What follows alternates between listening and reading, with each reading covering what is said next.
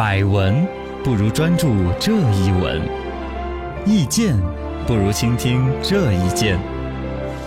一闻一见，看见新闻的深度。深度刚刚好，江湖有传言，说 A 股上市企业獐子岛的扇贝又上了热搜了。哎，因为獐子岛公司发布了风险提示，他们的存量底播虾夷扇贝亩产出现大幅下滑。什么叫存量呢？就是反正一直计算在那儿了嘛。嗯。然后呢，底播呢可能是一种这个养殖方式，呃啊，，品种呢就是虾夷扇贝，就是我们去吃海鲜烧烤嗯点的最贱的那种。哦啊，就就一个一根儿一根，我就就五块钱一打儿那种玩意儿，嗯。就那个东西，就是产量下滑了，大概去沉到水底一看呢，出现大比例的死亡，有一些海域的死亡比例达到百分之八十，啊，也就没剩几个。了。对啊，太多了，这个话一出，它的股价暴跌百分之九十我天，啊，就就也没剩什么了，就 是 几万股民了，就手里边抄着这个股，就从此当了股东了。哎呦我天，股市的风云莫测，海产的江湖不定，扇贝哪儿去了？让我们见招拆招啊！第一招开门见山。獐子岛的扇贝为什么会上热搜呢？都跑了呀，还不上热搜？我这跑了几次了。上几次？这已经是第四次了。嗯獐子岛的扇贝，我觉得可以拍个韩剧，系列悬疑韩剧。对，这太悬疑了。最早是二零一四年的时候，獐子岛说他们那边遇到什么冷水团过来，反正水温不够，嗯，就导致一百多亩的也是这个玩意儿，这个夏夷扇贝就绝收了。一百多万亩啊，一百多万亩就就就就绝收了，哇然后亏损十一个亿，天哪！这么大二零一八年的又说扇贝被饿死了。啊，对，那个本来年前还跟大家放的时候是今年扇贝个儿顶个儿的圆，嗯哎呦个儿顶个儿的大，十八个褶儿，好，包子，今年咱的扇贝那得赚一个亿。嗯，大家好消息啊，股价呀各种涨啊。对临到快收的时候，哎呀，饿死了，扇贝饿死了。那怎么办本来说要赚一个亿的，现在一算要亏七个亿。我天，这差别也太大了。这今年又跑两次了。啊二零一九年四月份就说是是跑路了，说扇贝跑路了，扇贝自己跑了，他有个舌头在努啊努的，可能先去了，就因为老说死了也说不过去呀、哈，理由都用完了，这跑他不高兴，他跑了。这二零一九年还没有过完呢，又死了。哎呦，这是呃，想一想还是很很唏嘘的。对多事儿啊。这个獐子岛曾经号称是水产第一股，哦，一始于一九五八，这都是有历史的企业呀、死于死于一二零一九，对啊，差不多是吧？呃，当年号称是黄海深处的一面红旗，海上的大寨，黄海的明珠，哎呦海底的银行，海上的蓝筹就这么厉害啊！啊！他现在就张子都都跑完了。第二招刨根问底。獐子岛上演的闹剧，证监会怎么应对呢？那这肯定是有应对呀、嗯，已经发送了问询函，问死他！就你不怕吗关心？他们吗？我我就就是问死他！那怎么问？你你要严重的解释，你要说清楚。哦就这次扇贝又大面积的死亡了，对公司业绩有带来影响没有？哦，肯定带来影响了。对呀，亏那么那多，那我这个就不问了。那还有两大疑点呢？哪疑点？证监会严正的提出两个疑点，嗯，就第一。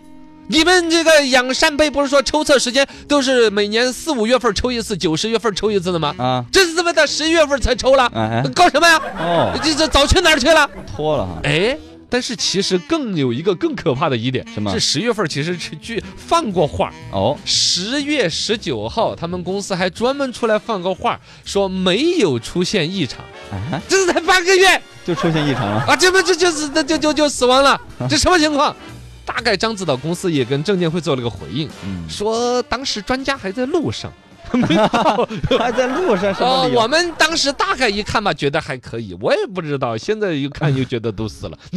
儿戏啊，这是，其实证监会也是没有办法的。嗯，这个本身像农牧行业这种公司呢，一直以来，你看以前的什么蓝田股份，你不炒股你不知道啊，什么万福生科啊那些公司，其实财务造假出现好多次了。哦，很你显眼的一个原因就是这种养殖的过程当中不确定性太大了。农牧相关的靠天吃饭，嗯尤其像海洋这种海深那么海水那么深，谁能够潜下去去看？你看了这一地儿，你也看不到那个地儿，知道吗？嗯，包括獐子岛自己，其实涉嫌财务造假，都是被处罚过的。啊有这个前科的，呃，但也就也就这么一样吧。嗯，第三招，点到为止。频频出现的扇贝荒唐事件，獐子岛没有被退市。那就跟刚才那个说法，你你也不好弄啊。关于他这个究竟是财务造假的呀、还是这个，比如说他本身这个扇贝死了跑了呀？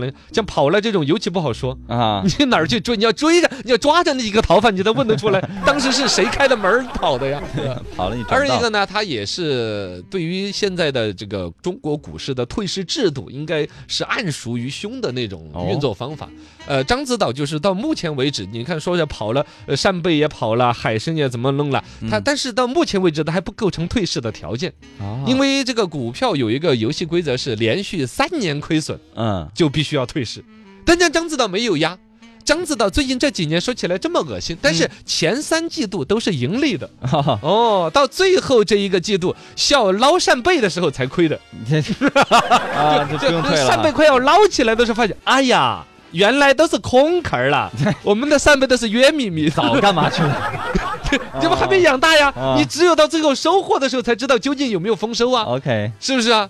二一个呢，就这就是一个说我没有连续三年亏损，我中间老盈利盈利盈利，嗯我盈利了三季，到最后一个季度亏了，你怎么着我？不用退了啊啊！二一个呢，就是因为这种关系呢，也导致了有一些散户总觉得可以抄底了呀，啊总觉得自己看得准呐。